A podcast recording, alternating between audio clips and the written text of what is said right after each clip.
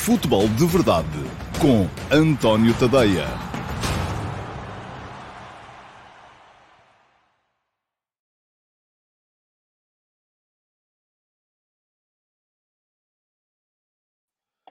Ora, então, olá, muito uh, bom dia a todos e sejam muito bem-vindos à edição número 637 do Futebol de Verdade. Hoje é sexta-feira, é dia 19 de agosto de 2022. Amanhã vamos ter o primeiro clássico da temporada, Flóculo Porto Sporting, Estádio do Dragão.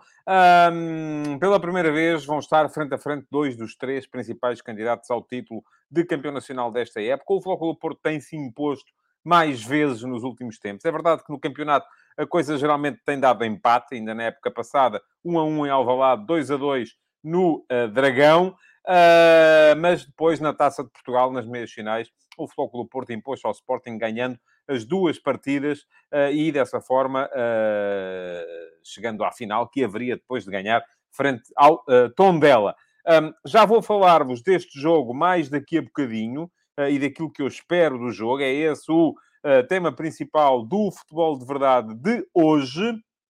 De qualquer modo, antes disso, já sabem como é que isto funciona. Vamos ter ainda a pergunta do dia, uh, selecionada entre todas as perguntas que apareceram uh, na emissão gravada do Futebol de Verdade de ontem. E vamos ter ainda uma série de ataques rápidos de momentos em que vou aqui pontuar a atualidade futebolística com brevíssimos comentários. Para já, Cumpre-me ainda desejar bons dias a todos os que estão aí desse lado, sobretudo àqueles que uh, apareceram e já comentaram, o João Pereira, o Fábio Vieira, o Amadou Jaló, o Fábio Vieira, vou aqui abrir uma exceção, um, porque é o meu mais recente subscritor premium, um, e vou-lhe responder, Fábio. Tenho uma questão, recentemente subscrevi a versão premium do Substack do António, como posso aceder ao Telegram e ao Discord?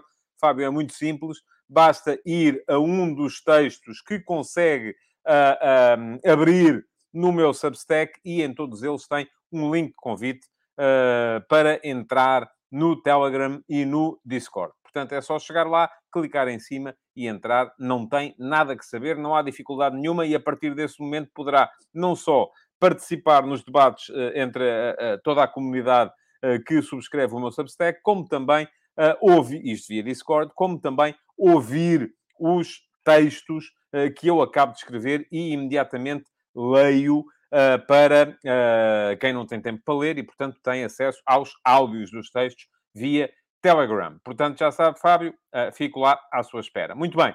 Bom dia ao João Pereira, ao Fábio Vieira, ao Amadou Jaló, ao César Gonçalves, ao Ricardo Magalhães, ao Domingos Ulossa, ao Ricardo Rafael, André Alexandre, Simão Rochinol, André Alexandre outra vez, Ricardo Ramalho, José Leal, um, Marcelo Branco, Uh, Gabriel Santos, Hugo Macedo, Jair Gomes, LN13, Álvaro Guerra, José Neto, Daniel Ferreira, uh, Tiago Monteiro, Alcides Correia, Manuel Salvador, César Mota, João Ferreira, uh, João Ferreira, Hugo Macedo, Pedro Botelho, Filipe Oliveira, Cumba Baú, Bruno Gomes, Rádio Tuga UK, o António Raposo, o Carlos Gilela, o Joaquim Dias, o Alex Brito Nogueira, o Tiago António Carvalho, o Carlos Conceição, o Paulo Silva, o João Morgado Ferreira, o Miguel Lima, o Fábio Vieira já estava, uh, o uh, Paulo Machado, o Luís MSG, o Tiago Peixoto, o Ricardo Costa e o José Brito, e o João Lopes, o Joel Leite, enfim, o César da Silva, o Ricky Carrasco. Bom dia a todos, está aí muita gente hoje,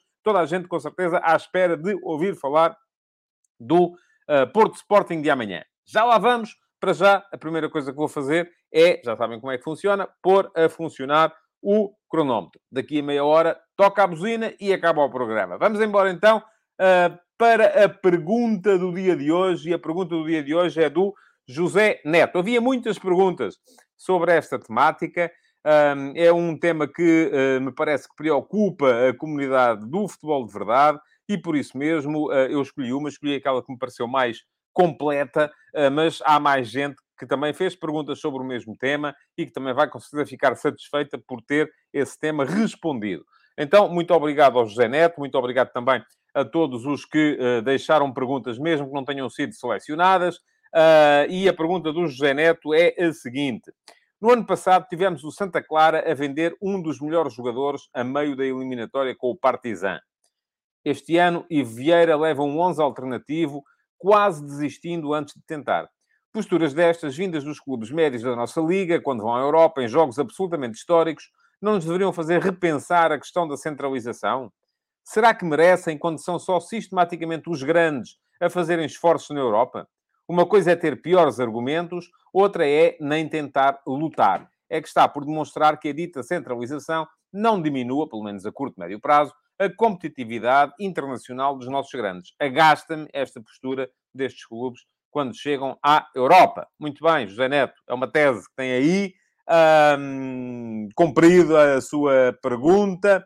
Uh, mas foi bom porque deu tempo para o meu gato subir para cima da secretária e depois para cima da estante e vocês não viram nada. Porque uh, se tivesse a câmara, teriam, teriam visto e teriam, se calhar, uh, isto abanou um bocadito e tal. É sempre, acontece sempre, mas ele agora deve estar ali, sossegado ali em cima e assim o espero. Vamos lá. Uh, perceba a ideia. Ainda hoje, aliás, me envolvi num, numa thread de Twitter a esse respeito, porque Uh, olhamos para aquilo que é a realidade neste momento e a verdade é que, se olharmos para aquilo que foi o jogo de ontem entre o AZ Alkmaar e o Gil Vicente, o quinto classificado da Liga na irlandesa é francamente superior ao quinto classificado da Liga Portuguesa. E agora a pergunta do, do, do milhão de dólares ou de euros é: e o que é que nós fazemos com isto? Não é? Bom, podemos tomar esta ideia, como boa esta ideia que o José Neto aqui deixou. Então, se, tirando os quatro de cima, Flóculo Porto, Sporting, Benfica e Braga, mais ninguém quer saber disto, e até, inclusive, é, poupam jogadores e vão para lá e não dão uh, tudo aquilo que, se calhar, podem dar, é porque não merecem. Se não merecem, então vamos lá, mas é começar a cortar e esqueçam lá isso de centralização, vamos é apostar nos uh, grandes, ou nos quatro principais clubes, permitir que eles tenham cada vez mais dinheiro, que os outros tenham cada vez menos dinheiro, uh, porque uh, um, aquilo estava, enfim, estava. Um, estamos a, a, a, enfraquecer. Para dar mais dinheiro aos que estão em baixo, temos que enfraquecer os que estão em cima. E isto, de facto, é uma posição compreensível. Compreensível. Agora, também podemos ver a questão de outra maneira. E eu já disse aqui e volto a dizer. O resultado... Primeira questão. A diferença entre o Gil Vicente eh, e, o, e diz-me aqui o, o, João Lopes que o terceiro da Liga Portuguesa eliminou os dois primeiros do holandês e estava bem fraco. Sim, mas o que estamos aqui a falar é de os quatro principais da Liga Portuguesa terem um nível eh, que é muito distante de todos os que estão do quinto para baixo. Enquanto na Liga Neerlandesa o nivelamento é feito e, e, não há uma diferença tão grande assim. E isto que está a dizer, João, até ajuda aquilo que eu estou a dizer também. Perdão. Agora, uh, uh, primeira questão. A grande diferença não está na distribuição de receita.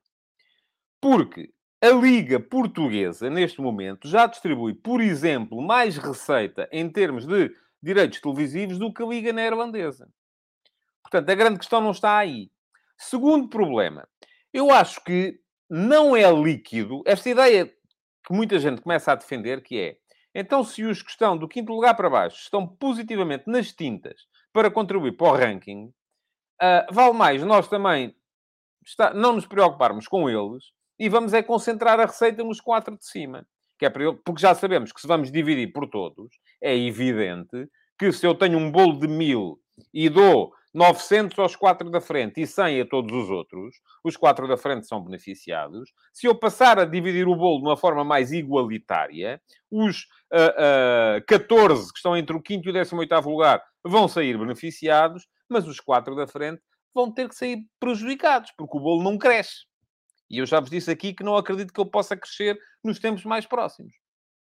Agora, não é líquido que isto tenha que ser necessariamente assim, pelo menos a médio prazo. É claro que a curto prazo os quatro da frente vão sair prejudicados. Mas, se fizermos as contas uh, a médio prazo ou a longo prazo, o que vai acontecer é que os quatro da frente também vão, podemos dizer, ah, para eles se aguentarem na Champions, uh, têm que ter a maior porção dos direitos televisivos. A questão é que eles vão deixar de ter entrada na Champions também, se isto continuar assim.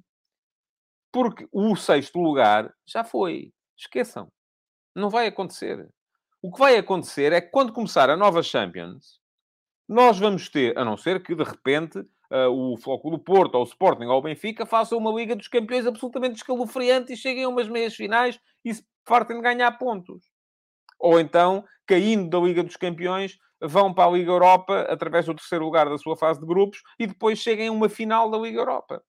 E se fartem de ganhar pontos também. Porque se for o normal, que é aquilo a que nós podemos aspirar, que é os nossos clubes ficarem entre segundo e terceiro lugar na, na, nos seus grupos da Liga, da Liga dos Campeões, e depois disso uh, ou caem logo nos oitavos de final, ou conseguindo uma proeza extraordinária, que foi o Flóculo Porto e o Benfica já conseguiram em algumas situações, passam uma eliminatória e caem depois nos quartos de final. Isso, em termos de ranking, serve-nos de zero. E o que vai acontecer ou então os que caem para a Liga Europa também, como estão envolvidos na luta pelo título, começam a mandar equipas secundárias para os jogos da Liga Europa e caem, como tem acontecido também frequentemente, uh, logo ali nos 16 ou nos oitavos de final. O que vai acontecer é que chegamos a 2024, quando começar a nova Liga dos Campeões, vamos ter uma equipa direta e uma segunda a jogar pré-eliminatórias. E a terceira vai para as pré-eliminatórias da Liga Europa. E perdemos uma vaga na Liga Conferência. Portanto, essa ideia de que vamos reforçar aquilo que é o poder dos, eh, dos, eh, dos grandes, não lhes reduzindo a, a, a, para eles poderem aguentar na Liga dos Campeões, parte de um princípio que é errado, porque primeiro eles têm que lá estar. E se isto continua como está neste momento, eles vão deixar de lá estar, pelo menos com a frequência e a cadência a que estão neste momento. Vamos lá ver como é que isto está agora. Uh, França, quinta classificada, ranking atual 49.997. Países Baixos, sextos classificados, ranking atual 48.800, portanto está a 1.1 pontos da França. Portugal, uh, sétimo classificado, 46.216. Estamos a 1.6, uh, perdão, a 2.6 dos Países Baixos. Mas isto nem é o mais problemático, é uma distância pequena. O mais problemático é que a França já tem... A França vai dividir os seus pontos por 6 e já tem cinco equipas garantidas, sendo que a sexta, o Nice, perdeu ontem fora de casa com o Maccabi Tel Aviv por 1 a 0, mas está perfeitamente uh, em linha para poder ficar na fase de grupos. Os Países Baixos dividem só por 5, porque entraram com menos um clube desde o início, e o Aze Alkmaar está praticamente garantido, enfim, já não vai haver ali rigorosamente nada na fase de grupos da Liga Conferência, e até mesmo o, o, o, o Twente, uh, que eu esperava que tivesse mais dificuldades, perdeu, é verdade, perdeu com a Fiorentina fora de casa, mas por 2 a 1. Tem a segunda mão em casa para poder resolver. Portugal, que divide por seis equipas, já ficou sem o Vitória Sport Clube, eliminado pelo Ayduk Split da Croácia, e agora fica sem o Gil Vicente, muito provavelmente, eliminado pelo AZ Alkmaar dos Países Baixos. Ou seja, vai ter apenas quatro equipas a pontuar quando o divisor é seis. O que isto significa é que vamos, com certeza, ver, mesmo que, e eu tenho essa expectativa, o Ajax não esteja estando tão forte como no ano passado e pontua muito menos. O PSV uh, eh, também não, enfim, mesmo que caia da Liga dos Campeões, vai para a Liga Europa. Vamos ver o que é que vai acontecer. O Feyenoord também não está, se calhar, tão forte. Mas, mesmo assim, acho muito difícil que nós consigamos chegar lá acima. E agora perguntam-me vocês, questão fundamental. Então, se não é pela distribuição do dinheiro que os nossos quinto, sexto classificados estão tão mal, porque é que eles não conseguem passar ninguém, não conseguem entrar numa fase de grupos, nem sequer da terceira divisão do futebol europeu, que é a Liga Conferência. E eu respondo-vos, dou-vos a minha opinião. Acho que não conseguem entrar por uma razão muito simples. Deslumbram-se. Há aqui uma grande dose de deslumbramento pelo mercado. Uma equipa e, e, já vos falei aqui no outro dia das equipas que têm conseguido ser quintas, e elas quase todos os anos variam. Os quatro da frente são sempre os mesmos. O quinto, geralmente, muda todos os anos. Já foi o Rio Ave, já foi o Vitória, já foi o Passo de Ferreira, já foi o, o, o, o Gil Vicente, já, enfim, vai sempre variando. E nenhuma equipa consegue, de forma consolidada, estar repetidamente ali. Porquê? Eu acho que é porque deixam, deixam-se deslumbrar pelo mercado. Uma equipa que acaba o campeonato português em quinto lugar, há logo uma série de clubes de menor dimensão, uh, um bocado aí por todo o lado, que fica com os seus jogadores debaixo do olho. E aquilo que acontece é que a equipa que vai depois abordar a, a, a, a fase de qualificação das competições europeias na época seguinte está amputada de uma série de jogadores. Olhamos para o Gil Vicente. Perdeu o treinador, Ricardo Soares foi para o Egito. Perdeu o Zé Carlos, enfim, o lateral direito, estava emprestado. Perdeu o Talocha, o lateral esquerdo. Perdeu o Pedrinho, que era a, a, a alma do meio campo. Perdeu o Leotei, uh, o jogador que atuava na direita a, a, partir do ataque. Perdeu o Samuel Lino, o único grande negócio feito pelo Gil Vicente neste mercado, por 6 milhões e meio de euros para o futebol espanhol. Portanto, estamos a falar de perder o treinador e um, dois, três, quatro, cinco titulares uh, fixos de uma equipa que jogava quase sempre com o mesmo 11. Isto foi o que aconteceu com o Santa Clara, com o Carlos Júnior, também a meio da eliminatória do Partizan no ano passado. Como é que se resolve isto? Educando. Isto não é de um dia para o outro. É dando-lhes mais dinheiro para eles não terem que perder estes jogadores? Talvez. Talvez. Mas eu acho que isso só por si não chega. E vamos lá ver o que é que me dizem vocês. Tiago Peixoto, por que não? Centralização, mas pagamento por mérito. Quanto mais pontos na Europa, mais recebe, tipo bónus. Receber sempre o mesmo sem haver objetivos não faz sentido. Mas uh, qualquer projeto de centralização passa por aí. Uh, o que ganha o primeiro classificado da Liga não é o que ganha o 18º classificado da Liga, nem pouco mais ou menos. Uh, portanto, o, não, não, não me parece que seja... Um, que isso seja uma novidade. Já, isso já está previsto. De facto, essa questão dos pontos feitos na Europa, creio que não está previsto em nenhum modelo. Uh, mas, uh, de qualquer maneira, aquilo que me, que me parece é que a única novidade poderia estar aí. Diz o João Lopes, na Liga Inglesa, a diferença do City e Liverpool para o quinto é enorme e não deixam de dizer que é uma liga competitiva. Pois, ó João, porque a liga inglesa, um, o último classificado da segunda divisão recebe mais do que o primeiro classificado da primeira divisão em Portugal. Assim também eu era competitivo. Não é? é claro que é competitiva, mas é competitiva uh, internacionalmente, porque lá dentro também não é muito, e estamos a ver uh, as equipas estão para baterem recordes de pontos atrás de recorde de pontos. Isto leva-nos, e eu também já estão cansados vocês de me ouvir dizer isto, cada vez mais para o tal paradigma europeu. Isto é normal, é normal de qualquer sistema capitalista. Não é só no futebol, é em tudo. As grandes potências locais acabam por competir umas com as outras a nível global. E é, é, aí que está a competição. Hoje em dia já ninguém quer saber da competição entre os grandes hipermercados em Portugal e, um, e o supermercado da esquina aqui de, embaixo da minha casa. Porque não há competição sequer. Aquilo que há é competição entre os grandes hipermercados a nível global. Aí sim. Uh, diz o César da Silva, uma parte do acordo tem que ser distribuído por qualificação, onde as equipas europeias têm que receber mais do que os que não se qualificam. Já disse atrás que isso está previsto. Diz o Ricardo Louro Martins, a centralização sem mais não resolve nada, os clubes de média dimensão são mal geridos e não têm adeptos. Esta é outra questão, também é verdade. Existem para os grandes, enquanto não mudar isso, centralizar direitos não vale de nada, mas isso não vai mudar por decreto, Ricardo.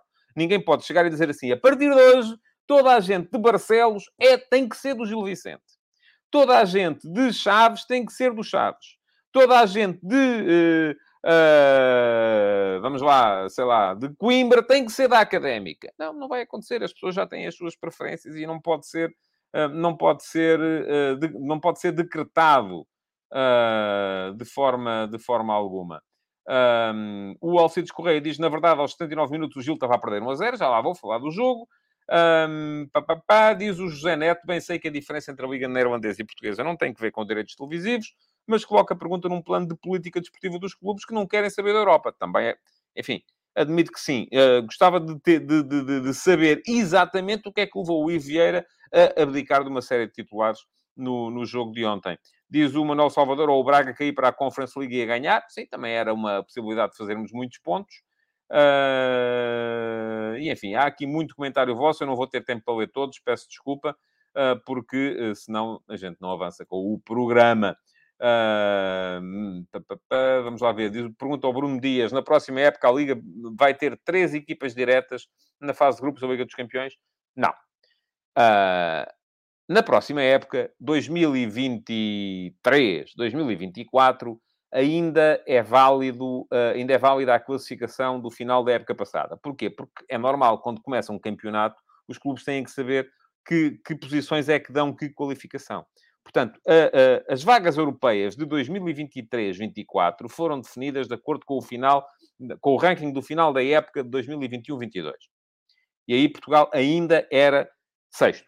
Portanto, na próxima época vai estar igual. Agora, na outra época a seguir, muito provavelmente já vamos ficar atrás dos Países Baixos e aí o que vai acontecer, não há três equipas diretas, nem para Portugal, nem para os Países Baixos. O que vai acontecer é que vamos ter uma equipa direta na Liga dos Campeões, uma equipa na pré-qualificação da Liga dos Campeões e o terceiro lugar já nem à pré-qualificação vai. Diz o João Lopes, se fosse a Holanda a ter três equipas na Champions e, não fazer, e nós a fazer pontos na conferência, iriam dizer também que a nossa liga é melhor por fazer mais pontos, mas na terceira competição. Não, João, o que está aqui em causa é a decalagem, é o facto de nós não termos uma classe média no futebol em Portugal. É só isso. Eu não tenho dúvidas nenhumas de que, globalmente, Flóculo Porto, Sporting e Benfica são equipas mais competitivas do ponto de vista internacional do que os quatro primeiros da Liga Neerlandesa. Apesar do Ajax ter momentos de pico, mas depois sai toda a gente e vem outra vez cá para baixo e levam uns aninhos a chegar lá acima outra vez. Um, globalmente é assim. Agora, a questão aqui é que nós não temos uma quinta equipa neste momento e precisamos.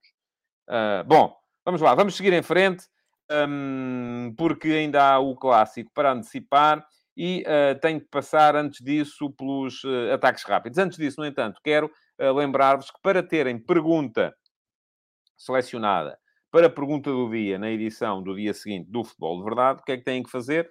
Enfim, têm que se inscrever no canal, primeira questão. E podem fazê-lo aqui neste link que eu vou deixar depois na emissão gravada. Têm que, convém que subscrevam as atualizações, é clicar em cima do, uh, do sino, as notificações, para serem notificados quando eu entro em direto. E depois têm que chegar à emissão gravada do Futebol de Verdade e deixar lá uma pergunta, porque as perguntas colocadas aqui no live chat não são qualificáveis para pergunta do dia. Bom, vamos em frente.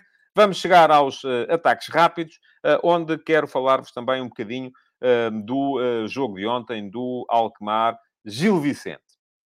Um, o Gil Vicente sofreu o pior resultado da pré, das pré-eliminatórias de ontem.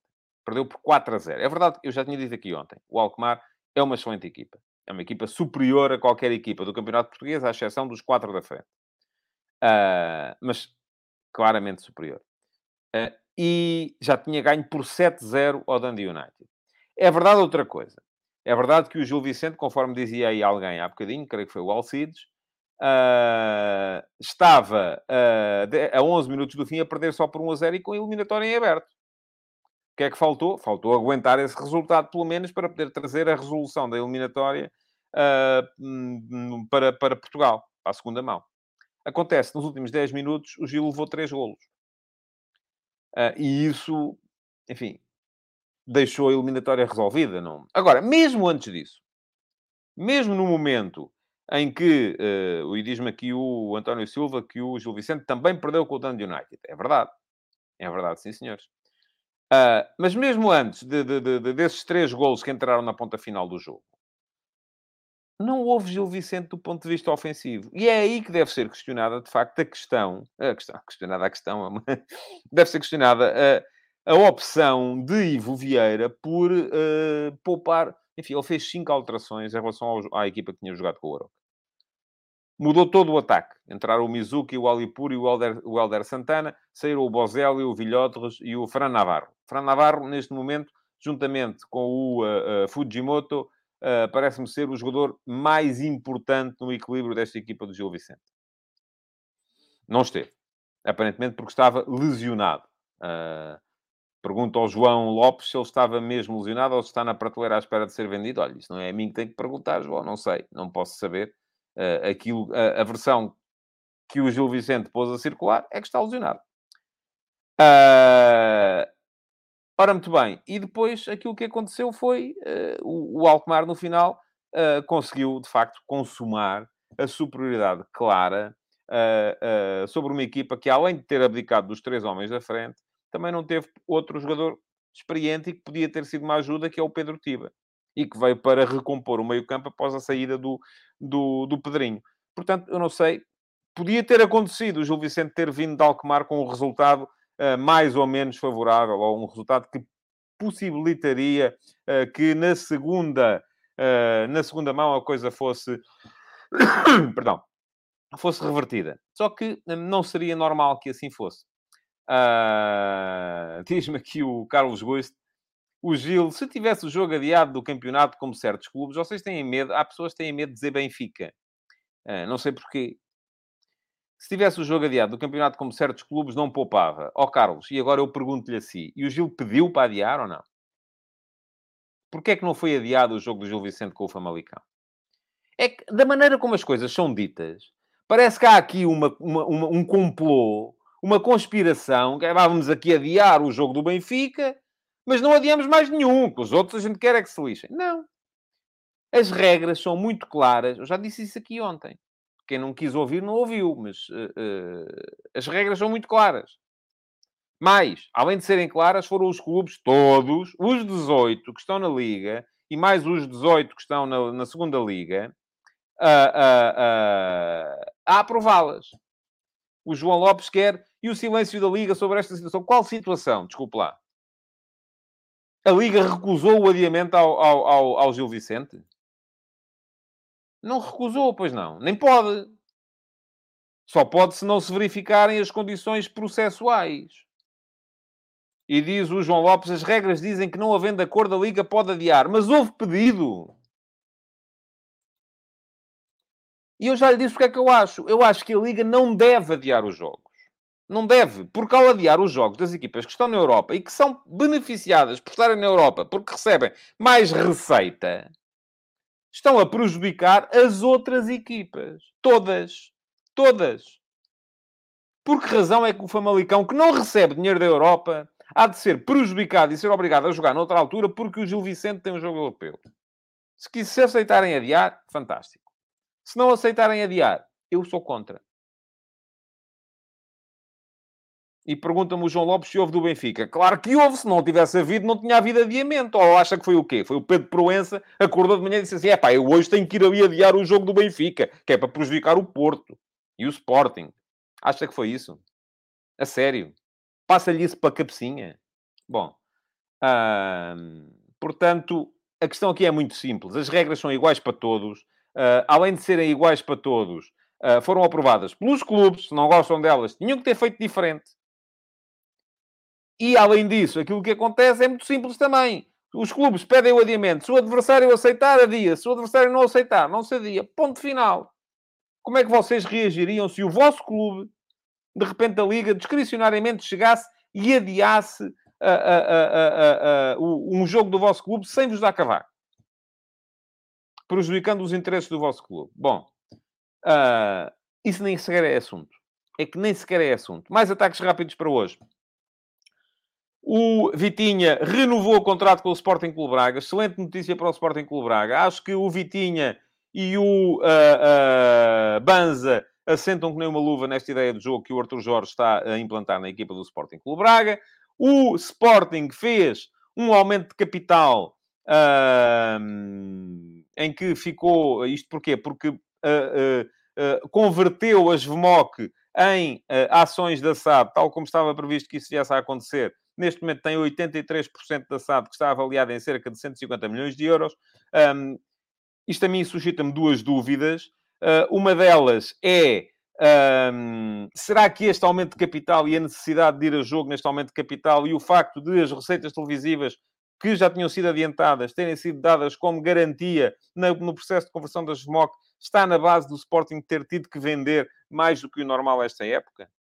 Uh, gostava de perceber isso. A segunda questão uh, que isto, a segunda questão que isto me deixa é: será que o facto do Sporting neste momento ter 83% da sua SAD, que é mais do que uh, qualquer outra SAD das grandes em Portugal, um, vai fazer com que o Sporting esteja a pensar em entrar no mercado uh, para alienar parte deste, deste valor e dessa forma financiar-se. É uma possibilidade também.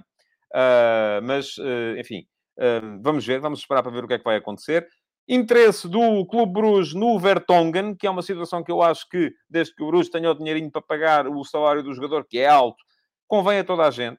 Convém ao Bruges porque vai buscar um defesa central, ainda assim de alguma qualidade Convém ao Benfica, porque o Vertonghen não conta neste momento, é para aí a quarta ou quinta opção uh, do uh, Roger Schmidt para a defesa central e tem um salário bastante elevado. Convém ao próprio jogador, porque precisa de jogar para poder estar na fase final do Campeonato do Mundo com a sua veterania. Se não jogar, é, mais, é quase certo que não vai ser opção uh, para a seleção da Bélgica no próximo Campeonato do Mundo. Último ataque rápido para hoje, para dizer que uh, o, a equipa feminina do Benfica ganhou ontem por 9 a 0 ao uh, Aisvalia, creio que é assim que se diz, ehm, na pré-eliminatória da Liga dos Campeões feminina.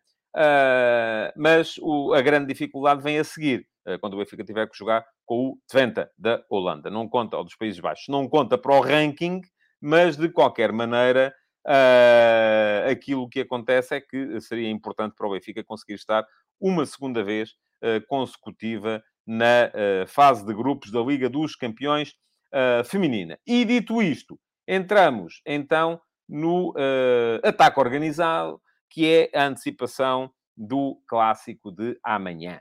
Ora então, vamos lá a isso. Uh, é o primeiro clássico da época. Primeira coisa que eu tenho para vos dizer é que, uh, e já o disse aqui há bocadinho, o Flóculo Porto tem sido superior nos últimos clássicos. Ganhou os últimos dois, foram os dois jogos das meias finais da Taça de Portugal. Uh, mas uma vitória do Porto é fundamental, sobre, é importante, sobretudo do ponto de vista da mentalização. Uh, é importante para o Porto perceber que, apesar de ter perdido alguns jogadores hum, fundamentais, uh, continua a ser superior ao Sporting. Tal como é importante para o Sporting perceber que, apesar de ter perdido alguns jogadores e de ter levado a machadada que levou esta semana, consegue continuar a bater o pé ao Porto. A questão aqui não se coloca tanto nos eventuais... Eventuais não, se o Porto ganhar ao Sporting não são eventuais, são mesmo reais. Cinco pontos de atraso com que o Sporting fica relativamente ao Flóculo do Porto na tabela da, do, do campeonato. Não é por aí. Cinco pontos, já vimos todos nos últimos tempos, que não são uh, uh, impeditivos, uh, embora possam levar a equipa a entrar em crise de confiança e aí sim permitir que a distância se agrave e, se assim for, então fica a coisa mais, mais complicada. Ora, muito bem. Um, eu hoje já escrevi sobre o jogo de manhã e vou deixar-vos aqui o link também para o último passo. Uh, e uh, isto significa que uh, já estabeleci ali uma série de dúvidas relativamente aos dois 11 que os dois treinadores vão apresentar. Peço perdão. Desde a bronquite do, do mês passado, nunca mais, nunca mais fiquei bem. bom, mas para vos dizer o quê? em relação ao Porto, eu começo por ter dúvidas relativamente ao sistema. Uh, e uh, o do Porto, na época passada, tinha muito bem oleado um, uh, um, sistema, um esquema de... que era um híbrido entre, entre um 4-4-2 e o 4-3-3. Era uma coisa que já vinha dos tempos em que o Marega jogava no Porto, o Marega, como ponta de lança, muitas vezes abria no corredor direito, o Otávio, que começava como médio direito, muitas vezes vinha para fazer terceiro médio ao meio, e dessa forma o, o, o 4-4-2, que era um 4-4-2 de base, um, transformava-se num 4-3-3, porque passava a contar com três médios no, no corredor central uh, e um dos avançados, um dos dois pontas de lança, que era o Marega, muitas vezes aparecia no corredor lateral. Ora, este é o sistema que o Futebol do Porto mais oleou, mais trabalhou nos últimos tempos. E uh, este sistema depois foi evoluindo, até porque este sistema começou por ter no meio campo um, um, uma estrutura em 1 mais 1, eh, sobretudo quando estava o Danilo. O Danilo era um médio que jogava uns, uns metros atrás do segundo médio, uh, que até era o Uribe, já nessa altura, uh, mas que depois, quando o Danilo foi embora, eu acho que o Danilo foi embora também um bocado por causa disso, porque o Sérgio Conceição quereria passar a ter dois médios a par, começou por ser Uribe Sérgio Oliveira e na época passada foi Uribe Vitinha. Eh, dois médios a jogar a par. Não havia um mais um. Estavam muitas vezes os dois lado a lado. Ora, a grande questão aqui é que o Foco do Porto ficou sem Vitinha. Aliás, ficou sem outros jogadores. Ficou sem o Vitinha, ficou sem um Bembá. Um Bembá para já está a ser substituído pelo Marcano, com a passagem do Pep para o lado direito, com o Marcano a entrar como defesa central esquerdo. Uh, está o David Carmo à espera de vez. Ficou sem o uh, Vitinha, ficou, já tinha ficado sem o Luís Dias a meio do campeonato do ano passado, mas isso supriu bem essa ausência e era o melhor jogador da primeira metade do campeonato, uh, mas supriu bem essa ausência, uh, fazendo entrar o PP no, no 11. O PP passou a, a ocupar a posição. Está aí a buzina.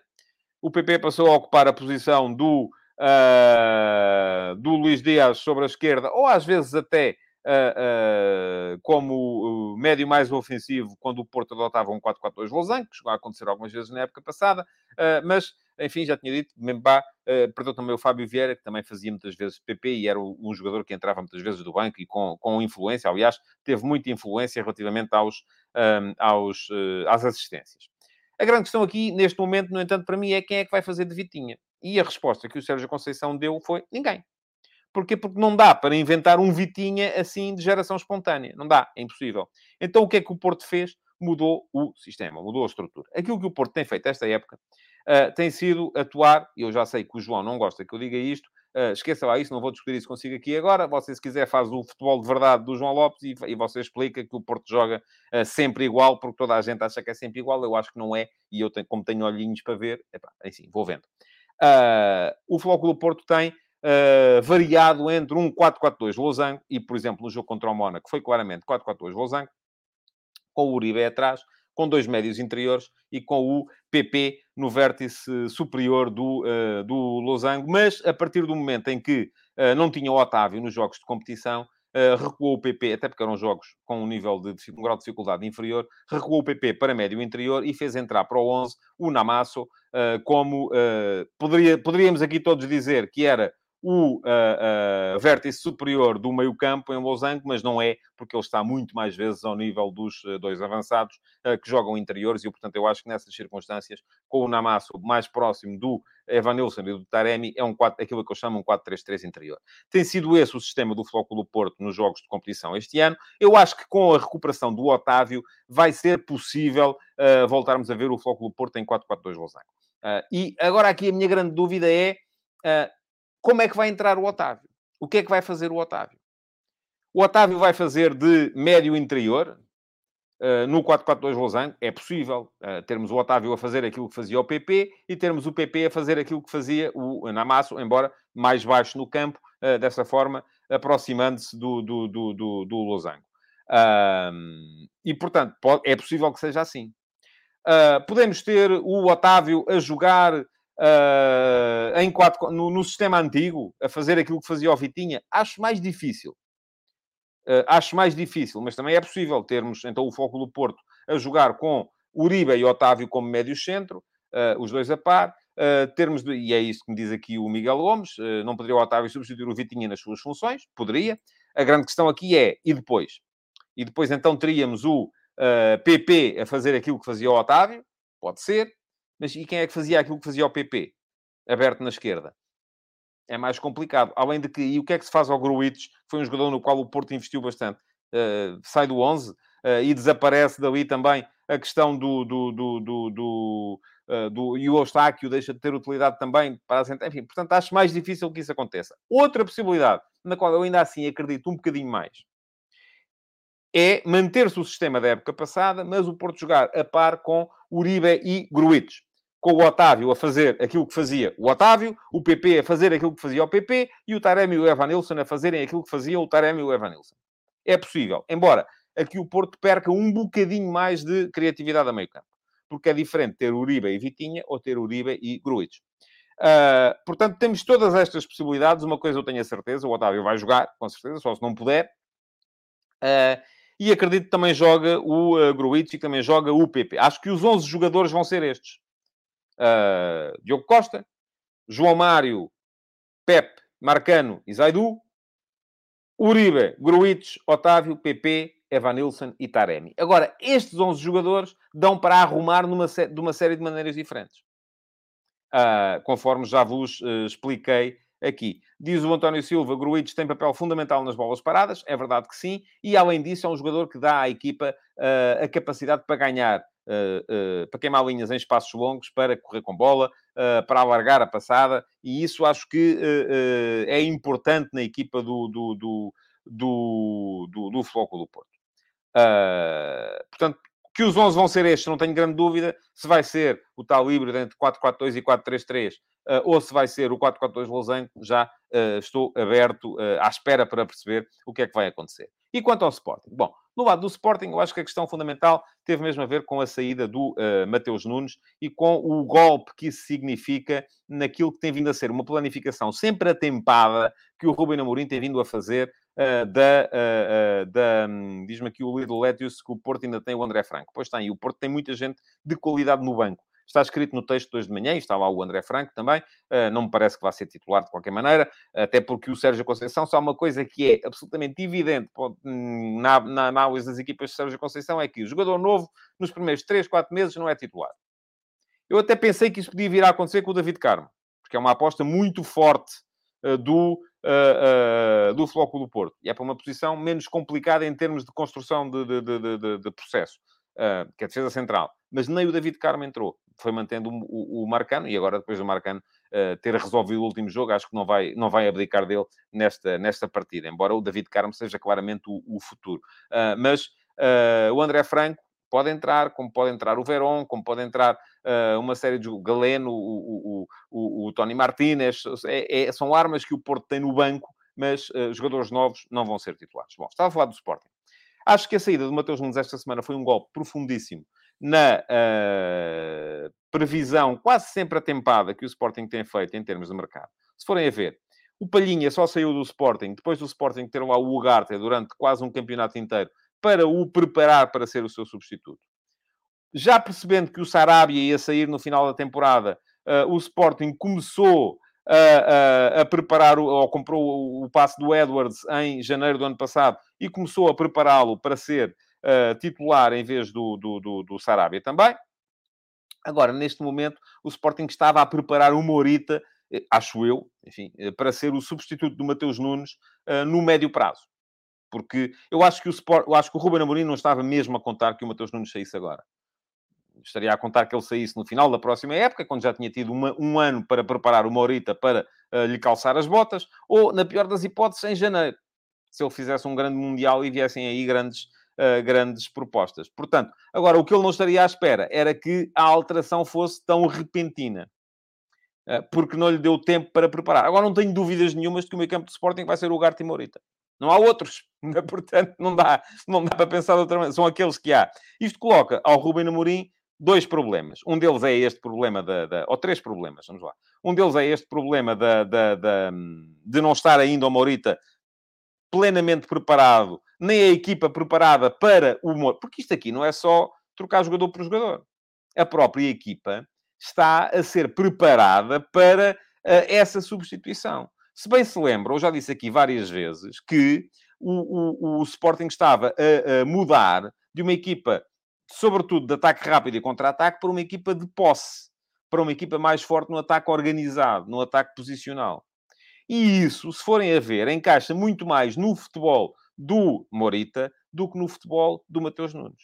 O Morita, nos espaços curtos, e não se assustem com isto que eu vou dizer, nos espaços curtos, jogo de posse, passo curto, troca de bola, trocas posicionais, é mais forte do que o Mateus Nunes.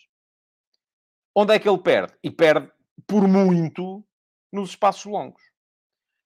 O Morita, nos, o Mateus Nunes, nos espaços longos, pela forma, pela capacidade que ele tem para arrancar para o espaço, pela capacidade que ele tem de queimar linhas em posse, de ganhar o espaço vazio nas costas das linhas adversárias, é um jogador que vicia uma equipa naquele tipo de jogo. E, portanto, este processo de substituição tem de ser preparado. Não só do ponto de vista do jogador, eu aqui não estou só a falar de ter o Morita uh, preparado para jogar na equipa do Sporting, estou a falar, sobretudo, da uh, preparação da equipa do Sporting para jogar-se com o Morita e sem o Mateus Nunes.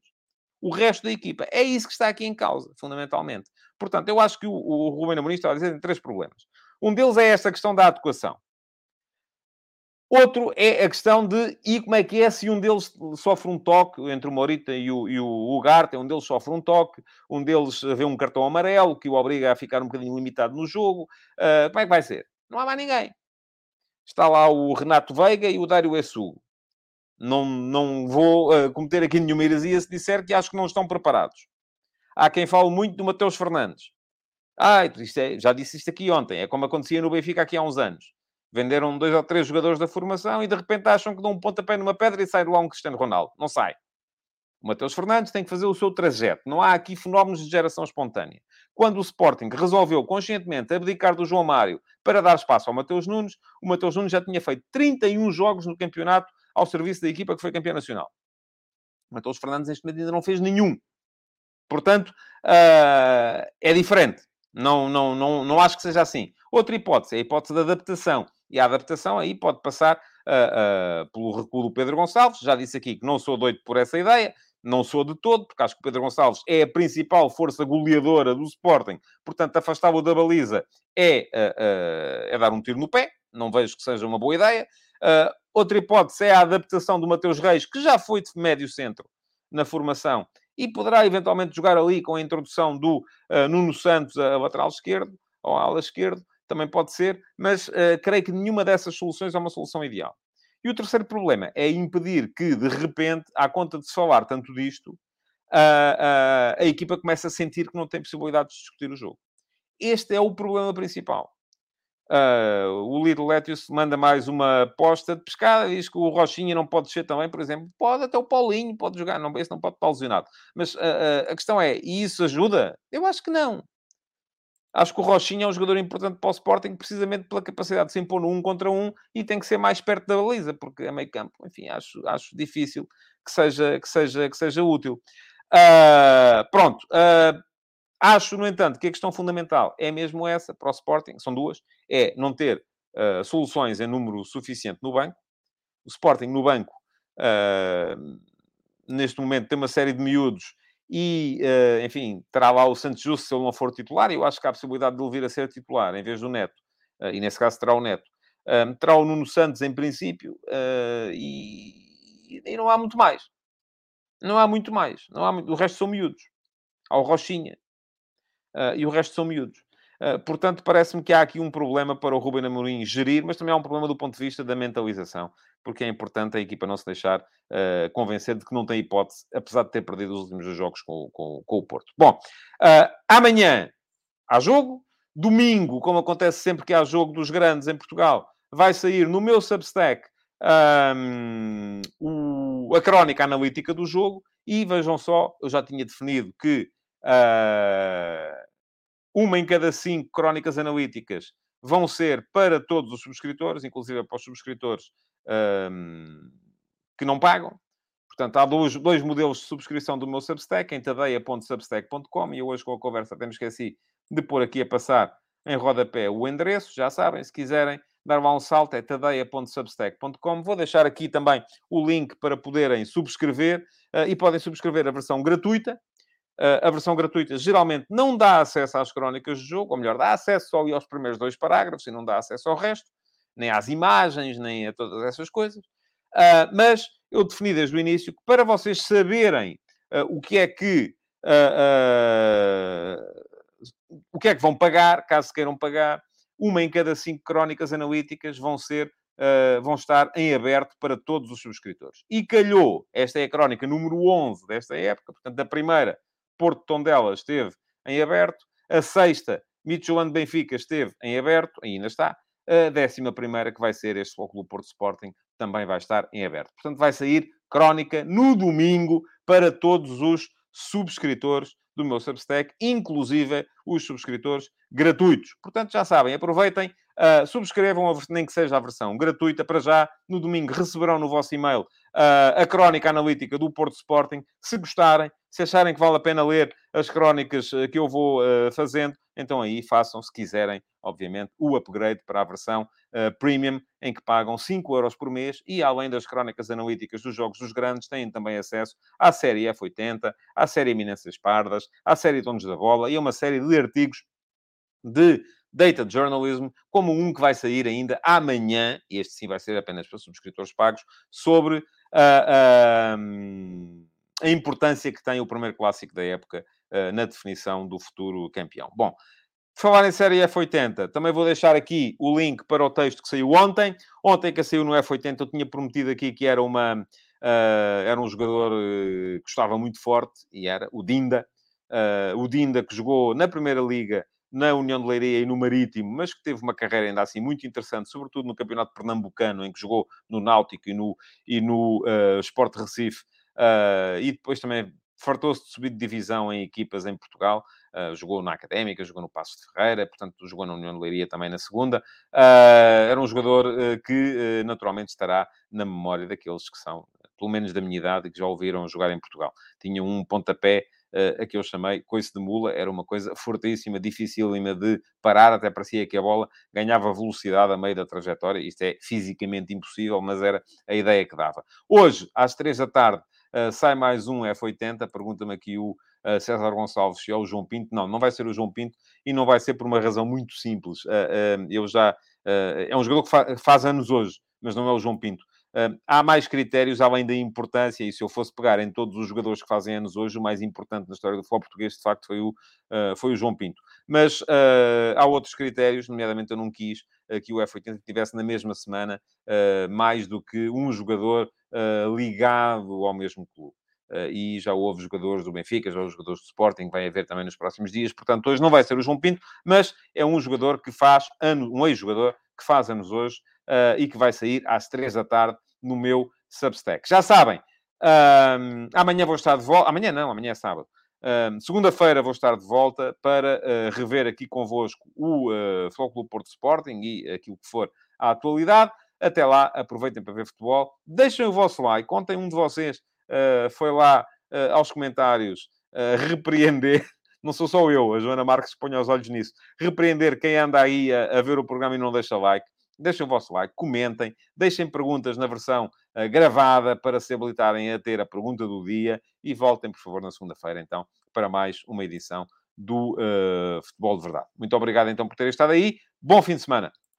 Futebol de Verdade, em direto de segunda a sexta-feira, às 12h30